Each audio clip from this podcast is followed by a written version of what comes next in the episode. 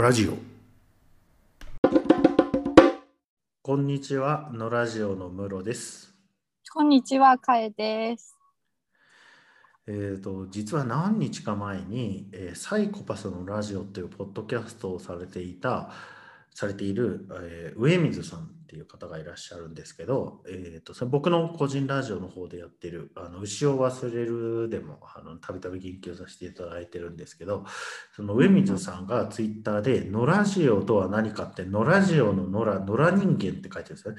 あの僕たちの野ラジオのポッドキャストのえー、と説明文に「野良人間ムロ野良人間会によるポッドキャスト」って書いてあるんですけど野良人間って何っていうのを、まあ、そろそろ説明してもいいんじゃないかっていう ご指摘を受けまして、そう、最初はね、一番最初の方にや一回やろうとしたうん、んですけどね、そうあいえのなしにしちゃった。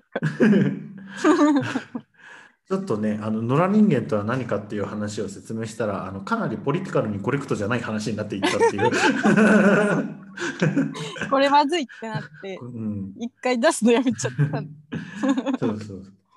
で、まあ、あの、ちょっとや、もう一度挑戦なんですけど、まあ、野良人間っていうのを、まあ、何かっていうのを説明すさせていただくと、あの僕たちの友人にヤビーさんという方がいらっしゃって、えっ、とね、培養型思考のつぶやきっていうポッドキャストと、あのタイガーアシスえっ、とね、なんだっけ、ヤビーとタイガーヤビーによる、あのタイガーアシストっていうあのポッドキャストやられてるんですよね、ヤビーさん。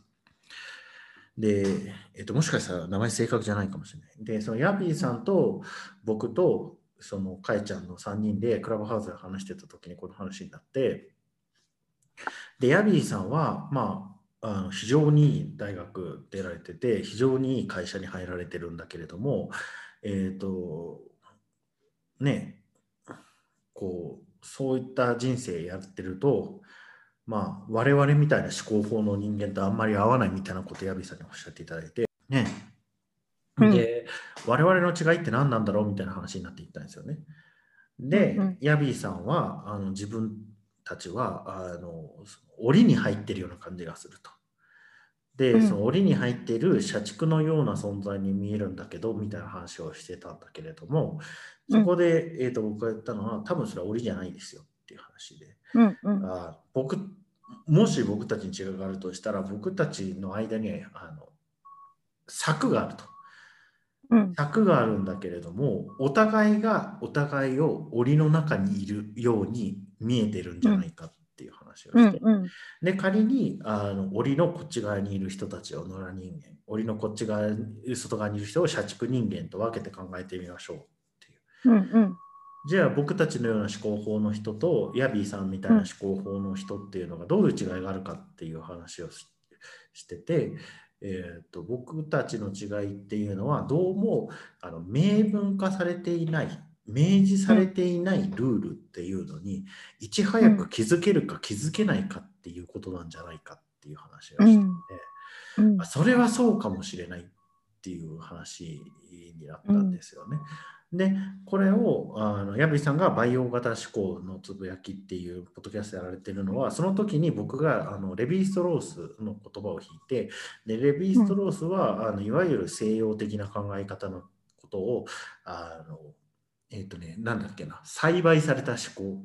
で今いわゆる未開人の思考のことを未未開の思考って言ってたんだけど野生あごめんなさい、うん。野生の思考って呼んでて野生の思考と栽培された思考っていう分け方をしてたんだけど僕がそれををか言葉を勘違いしててヤビーさんにずっと培養された思考って言ってたんで ヤビーさん。ご自分であの培養思考のつぶやきっていうのをされてるんですよう。んうん。ででその明文化されてないルールの件でなぜそれが明らかになったかっていうと僕がちょっとあのし厳密には仕事ではない。プライベートでちょっとしたポカを起こしてで、うん。が結構大ごとになってうん。で、えっと僕はそのミスに関して自分の直属の上司に謝ったんですよ。で、うんうん。その上司の上司にも謝ったんですよね。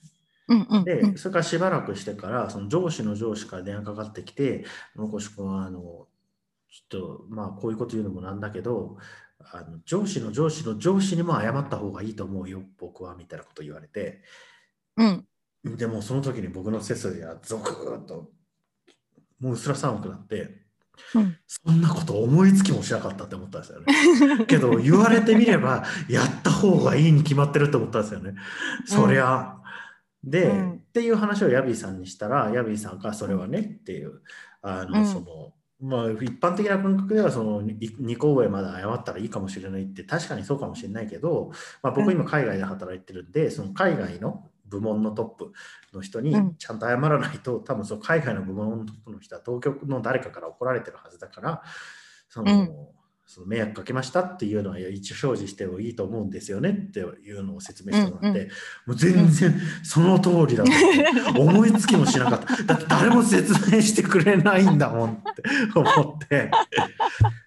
でもヤビーさんと話してて分かる人には分かるけど、分からない人には分からない、それなんでなんだろうっていう。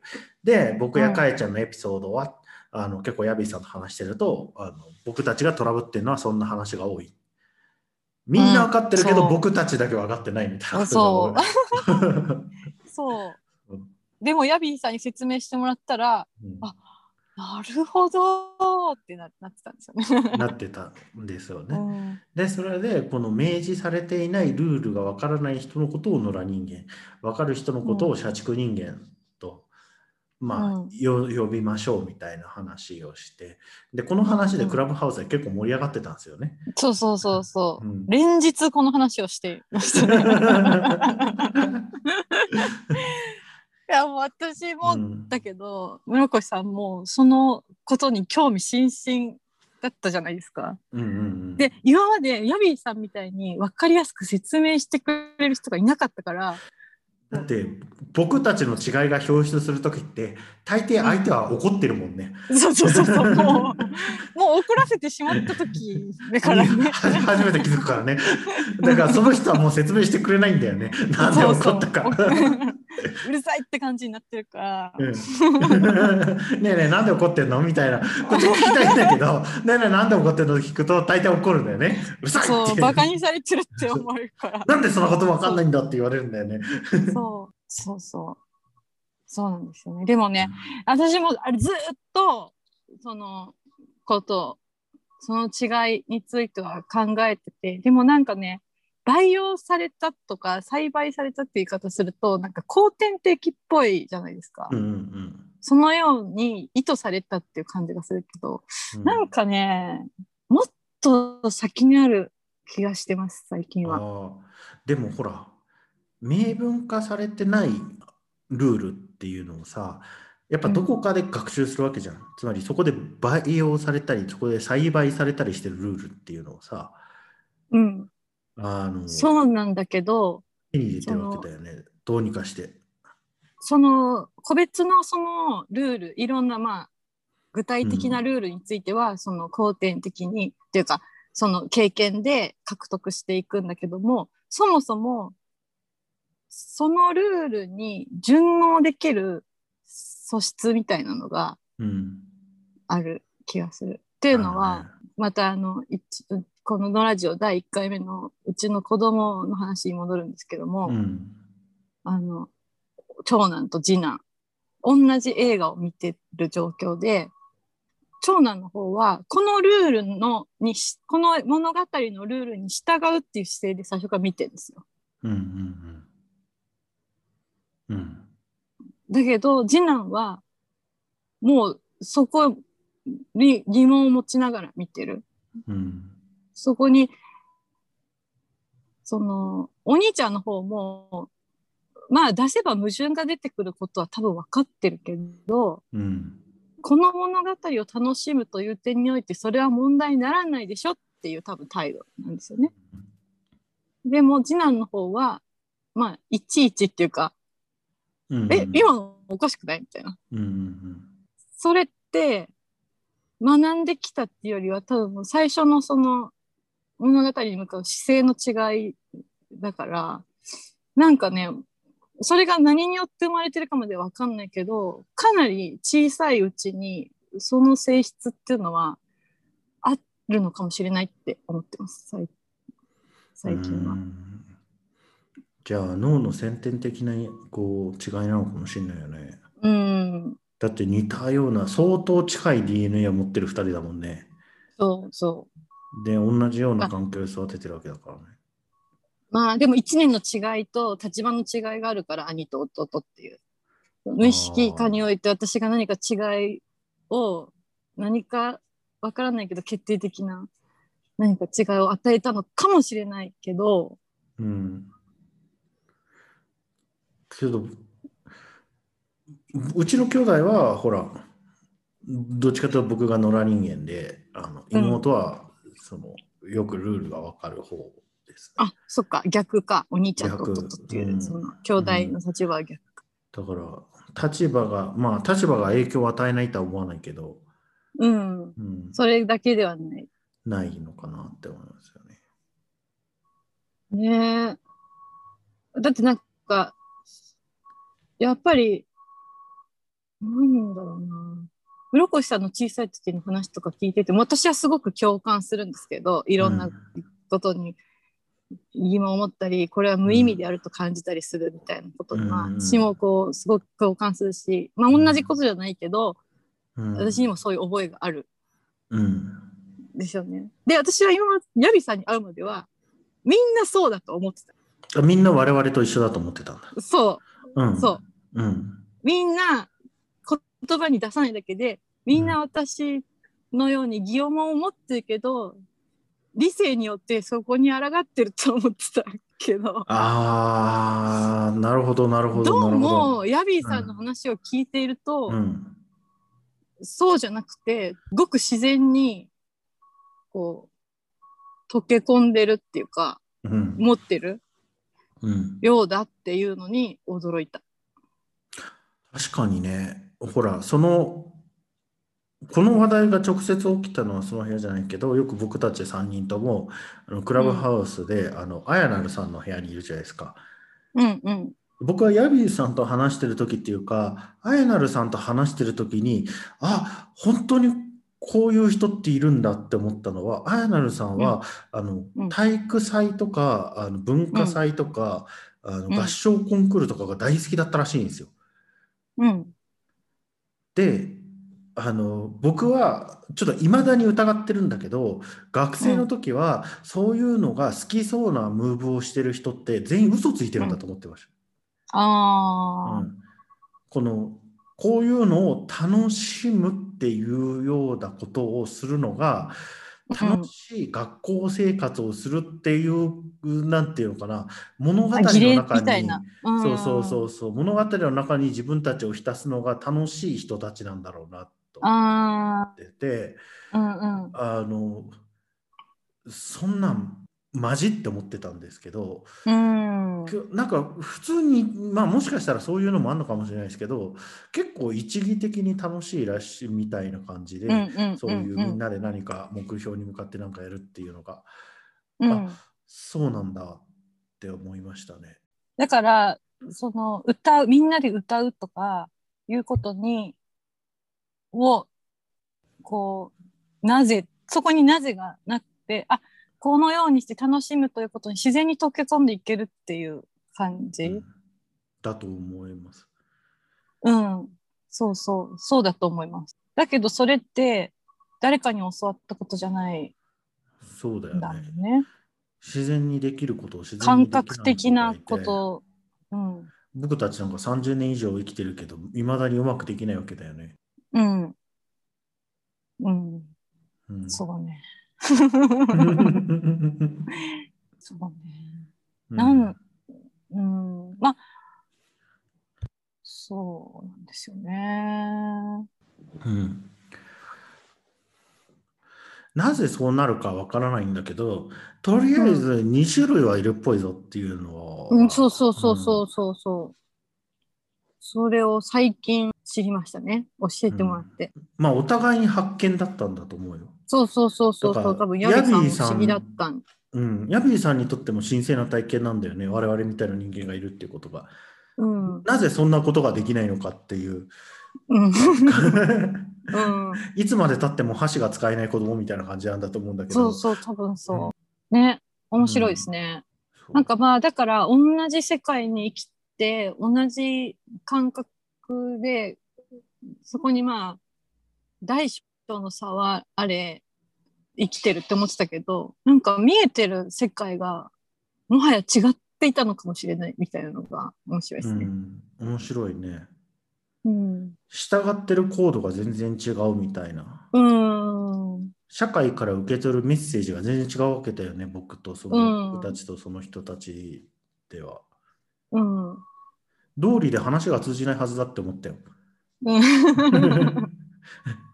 こんなに何回も説明してるのに、誰にでも分かるような言葉で説明してるはずなのに、なんで分かんないんだろうっていつも思ってたんだよね。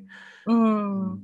かと思えばうんそんなに言葉を尽くさなくてもスッと入る人もいるわけじゃないですか。そうそうそう私にとって結構室越さんってそういう存在なんですけど。我々やりやすいよね。うん。うん。こう、難しくない。難しくないですね。うん。すちょごく。っとこう言葉を並べたらスッと共有できる感覚がある。うん、コミュニケーションコストがすごい低いよね。うん。なんか普通話すときはこの人に分かるであろう言葉を一生懸命探しながら喋らなきゃいけないけどあの、うんその作業がないから楽うん。だからあの外国語を喋ってる時に近いよね、うん。みみんなと話す時ってこう言ったら分かるかな、こう言ったら分かるかなみたいな。うん。う。うんんね、だから、ヤビさんにそのことを教えてもらったら、またちょっとでも話しやすくなりますよね。そのうんうんうんうんこちらの言葉だけではうんうんうん足りないんだなっていうのがわかるから、何を説明すればいいのかっていうのがちょっとヒントになるうんかな。うんだから、お互いにそれを持ち合えば、もう少しうんやりやすくなるかもしれないね。うん わかんないけど、まだちょっと日が浅いから、そのことに気がついてから。いやーどうだろうな僕はもう最終的にはもう殺しちゃうしかないんじゃないかなと思ってるけどうん。最終的には戦争だと思うんだけどね。そう。この間ね、あの、三島由紀夫 VS 東大全教頭という映画を見て、うんめちゃくちゃ面白くて、うんうん本も読んだんですよ。で、うん結構ね、カットされてたから、本にはほほとんど全部の議討論が載ってたんですけど、なんかムックになってるやつ結構大きい。いや、ちっちゃい文庫の薄い本です。あそうなんだ。僕でっかいムそうそうック本持ってるそれの。そうなんですね。うんで、おそらくその文庫にはほとんど全部の討論、聞き取れる分は書き起こしをしてあると思うんですね、その録音から。うんだけど、まあ、映画は結構分かりやすくするために結構カットされてたうんうんんですけど、あの、どうも、結局、その観念とか認識の話をずっと続けるんですね。東うん東大全教頭対うん三島由紀夫。うんで、あの、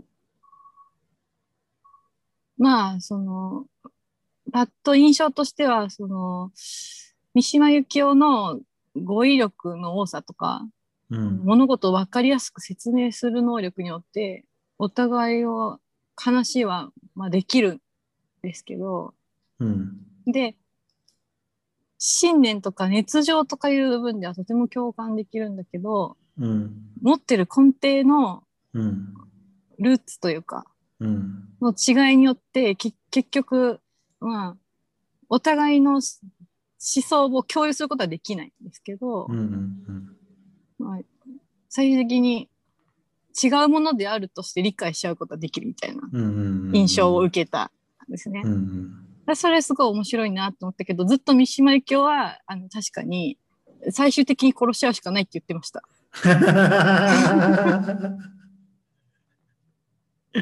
うんけどまあイイデオロギーが殺し合うとどっちか勝つかってあるかもしれないけどうん、この野良人間対社畜人間はあの生まれてくるだろうからね、またね。そうですね 我々の DNA の偏差によって 永遠に戦い合わないといけない。うん。うんまあでもその違うものとして理解しちゃうのがやっぱり大事と思いますね。うん違うと理解する。そうだね。なぜこの人は自分と同じのようにならないのかっていううんことじゃなくて、この人と私は違うのであるという理解を深めるうんことが大事う気がし確かにね、その意味で野良人間と社畜人間っていう言葉を与えたのは偉大だったよね。うん、うんそう。まずね、うんそのまず立場を与えて、そこから違うを理解するって感じ。分かり合えない2つの人種がこの世の中にはいるということが明確になったもんね。うん、うんそうですね。うん。うん。まあ、だから、まあ、僕としては個人的には決まっていることを早めに教えてほしいんですよね。うん、この風呂派のなんとかさんに先に挨拶をするとかね。うん、うん。だから野良人間として社畜社会で苦しんだ先人の知恵みたいなのがいるんじゃないですか。大体うつ病になってるからな、僕の見守り周りの人で、野良人間っぽい人で社畜社会に入った人って、うん、確かにそう。大体討ち死にしてるんでね。うんそうですね。うんそこで、ね、生きながらえたなんかうん長みたいなうん存在が、うんね、いればいいけど。まあ、ちょっと生き延び方が特殊だけど、深井君とかね、うん。うん、古典ラジオの深井君とかは、野良人間が社畜社会ですごい頑張ってたっていう知恵を与えてますよね、うん。先人として。うん。先人として。うん。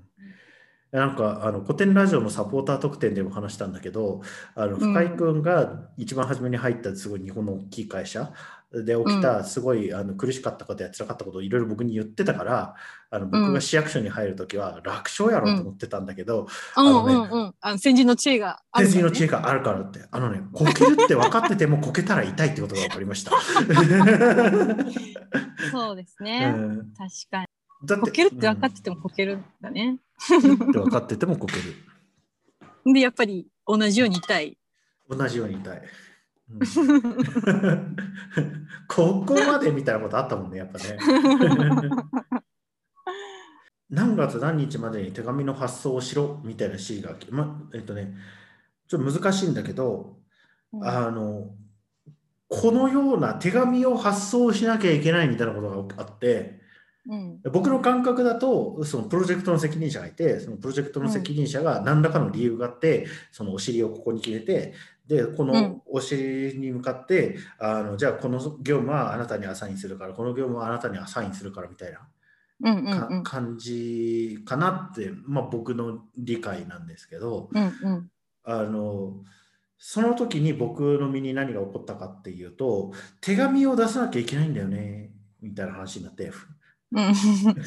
雰囲気になって話にもなってるうん。雰囲気になって、うん。で僕はあのここのことがこう将来的にこのプロジェクトってやることはあの手紙出すことになるんだろうなと思っててその古い前にあった前例を参照してあの、フォーマットを作っておいたんですよね。うんうんうん。でこその仕事に誰かがアサインされたらそのフォーマットを使ってもうすぐそれができるように。おおうんすごい。そしたら、あの、あれ、室越君、フォーマット作ってたよね、みたいな感じになって、うん。あの、それでさ、あれどうなってるみたいになって、いや、ん。知りませんけど、みたいな。けど、あの手紙に関してあれどうなってる？みたいなのがすごい聞かれるようになって、いや、知りませんけど、みたいな。うじゃあ、あれやっとかないといけないんじゃない？みたいな話になって、これはやれっていう指示なのかな？みたいな。ねえ、まあやり始めてで、うん。あの手紙の期限ですけどみたいに言ったら、うんじゃああのいつまでにしたらいいの？みたいな感じに僕に聞いてくるからうん。あのよなんかこう段取りを考えるとこれぐらいかなって思うんですけどみたいな感じで。うん。じゃあそれ期限でみたいになったらそのなんとなくそれが期限っぽい感じになっていくんだよね。でその期限に向かって、まあ、作業をしてて、もう明らかに間に合わそうなそうなったんだけどあの、うん。いろいろこうなんていうかなこうぐちゃぐちゃにしてなんとかその日に出したんだよね。うん。うん。でまあ思ったように全然できなかったんだよ。僕が考えたようには。うん。でそれがなぜかっていうとあの僕はミスが起きないようにあのその3通りくらい手紙を出さなきゃいけないってことが分かってたんで、うんうんその3通り作りますみたいな感じにしてたんだけどその手紙を出さなきゃいけない日の朝の11時ぐらいにそれを8通りぐらいにしろっていう指示が来て ええでそれを8通りにするとチェック作業がしあのね指数的にこう難しくなるんだうんよね。うんうんうんでしかもその情報を全部持ってるのが僕しかいないんだよね。その時に。だから僕が最終的にチェックしなきゃいけないんだけれども、あの僕がチェックをする時間的余裕がないんだよ。その日までに出さなきゃいけないから。うんで、まあ、一応頑張ってチェックしながらやってたんだけど、その物理的な作業の問題もあるから、全然終わらなくて、で、しかも、その日、もう、だそんな状態だからさ、その部署員全員でやりましょうみたいな話になるのかなと思ったら、その日、うんあの市役所内のソフトボール大会があるからって言って、あの 3分の2ぐらいソフトボール大会にしたんだよね。やらなきゃいけないんですね。それはうん。ね。まあ、そのね、だからね、ソフトボール大会がね、どれくらい重要かとかね、前もって言っといてみたいな。で、僕ほら、正規の職員じゃないから、ソフトボール大会の日程だから誘われてないわけよ。その、うん。なんか組合かなんかの大うん会だか知らんからさ、今日あるってさ、分かってたら、ここは決にしなかったよみたいな、これ期限にしなかったよみたいな話なんで、あの、もう出してしまってから、まあ、2日後から3日後ぐらいに、あのめちゃめちゃミスがあることが分かったんだよね。あのうん。死ぬほどミスがいっぱいあったことが分かったんで、うんうん。まあ、それは、まあ、もう起きてしかるべきと思ったんだけど、うん。で、その時に、あの、まあ、僕の、僕だ困るの僕じゃねえやと思ったから、もうどうせこれやれっていう指示されたからやったんだと思ったんだけど、その時にね、まず一つびっくりしたのは、あの、期限を伸ばせばよかったねって言われたの。その部署の中でうん2番目に偉い人から。うんえーって思って、それ僕が決めていいのみたいな。食卓職員の僕が決めていいんだったら伸ばしましたけどみたいな話なんですよね。本当ですよね。それなんか、あなた方の方で指示してもらわないとみたいな。うんこのこの状況はまずいから伸ばしましょうみたいな感じに言ってくれれば伸ばしたんだけどみたいな感じで、うん。もう僕、それでまず一番初めですごいびっくりしたっていううんうん。えー、とつまり下校位形成をして部署内で意思統一するみたいな全然できないっていう。うんうんで、うん。今思えば僕がもうその業務やってんだから僕がそこまでコミットしなきゃいけなかったんでねうん。僕はそうなるなと思ってたけど、まあ僕の責任にならないだろうからいいかと思ってたん。だよ。うん。もっともうフォーマットを作って時点で覚悟を持たなきゃいけなかった。そうそうそうそうそうそう。で、うん。それが僕の人生で初めて起きた時ことだったから僕は分からなかったんだけど、多分ほうん。ら社畜人間の人たちはそれが分かってるんじゃないかなと思うんだよね。うん。うんそういう時に覚悟を持たなきゃいけないってい切うん。一切話題に触れないか、うん、触れたのであれば全ての覚悟を負うかどちらかだっていう明文化されてないルールがあった。そうそうルールがあったの。あの 僕そこまですごい不思議だったんだよね。なんでこの人たち助け合わないんだろうと思ってたんだよ。ここっちの業務が偏ってて、こっちの業務が偏ってる場合、その手の空いてる方が手の埋まってる方を助ければいいのにってずっと思ってたんだけど、それをやるとこうなるからなって思ったんだよね。なるほどって思ったんだけど、うんもう一つは、あのねうん、かなり根本的なミスで、あの国会議員の名前を間違えてたことが分かったんだよね。うんで、国会議員の事務所に謝りに行けって言われたの、僕。うんうん、けどあのその名簿をあの4回ぐらい全員でチェックしたんだよ。はいはいはいはいはい。でああそうなんだ僕は謝りに行かなきゃいけないんだと思って、ううん。んなんか結局なあなあになったんだけど結うん局どう,、どうしたのかな？なんか結局部門長が電話1本入れてどうにかなったのかなんかわかんないけど、うん、なんか彼ら同士の人間関係でどうにかなったみたいなんだけど。なんかその名前を間違えることにすごい滞在を犯したみたいな感じになるのもちょっとよくわかんないんですよ。僕も。そういうのってよくあるじゃないですか。間違えたんじゃんって思うだけ。うんしかもなんか別になんか意地悪したわけじゃないじゃん。ちょ。っと特殊な感じだったんだよ。うん。うん。変換で一発で出ねえから、うん。それしょっちゅう間違えられるでしょと思って。うんで、なんか何万人の有権者から票をもらってるやつが、それなんかちょっと間違えられたぐらいで、そんなに怒るもんかねと僕も思ったんだけど、うん。うん。そういうの、ね、国会議員にとって名前っていうのはすごい大事なんだから、これ大問題だよみたいなこと言われて、うーんって思ったんだけど。ねうなんか別にそういう偉い人じゃなくても例えば学校に提出する書類とかうん。なんか子供の名前が記されてるものとかうのん。その漢字が旧字じゃないかどうかとかにすっごいこう本当に間違ってないですねみたいな圧がうん。あるけどなんか間違っまあまあ間違えない方がいいのはわかるけどそんななんか人格を否定したみたいなうん。こう怒られ方するの結構不思議。間違えただけじゃん。でまあやばいのがあんまりこういうこと言うとまたちょっとコレクト。に ポリティカルにコレクポリティカルにコレクトじゃなくて、あの倉庫行きになってしまっ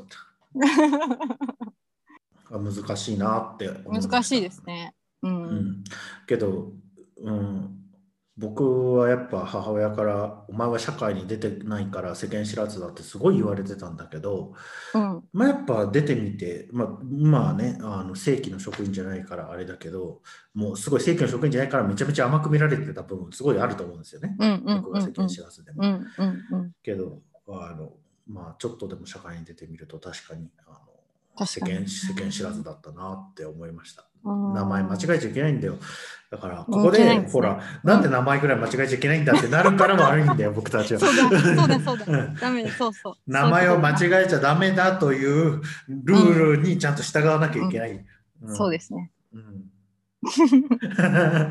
そう、また出ちゃう。また出ちゃ またこうこういうのがねちょ、ちょいちょい出るからすごい怒られるんだよね。う。うんうん。そうですね。で一生気をつけていこう。うん。一生懸命守ってるから人からしたら、うん本当そっかね何なのうんって感じになるからねうん。学んでいきましょう。学んでいきましょう一歩一歩社会化していきましょう、うん。だから、こう、私たちまだ学んでる途中だから、うんあの、このラジオを聞いて、ここはちょっと、あの、社会のルールに反していますよっていうことは遠慮なく教えてほしい。優しく教えてほしいね けどねこれがね、ってますよ。うん。うん、不思議なことであの優しく教えられると聞いてないんだよね、ダメだ、うんダメだな。うんトラブってからやっと学習するんだよね、そっか。うんうん、そうですねうん。でもちょっと学ぶ姿勢はある感情を出していきたい。漢字を？漢字を出すな学ぶ姿勢のある漢字を出すんだね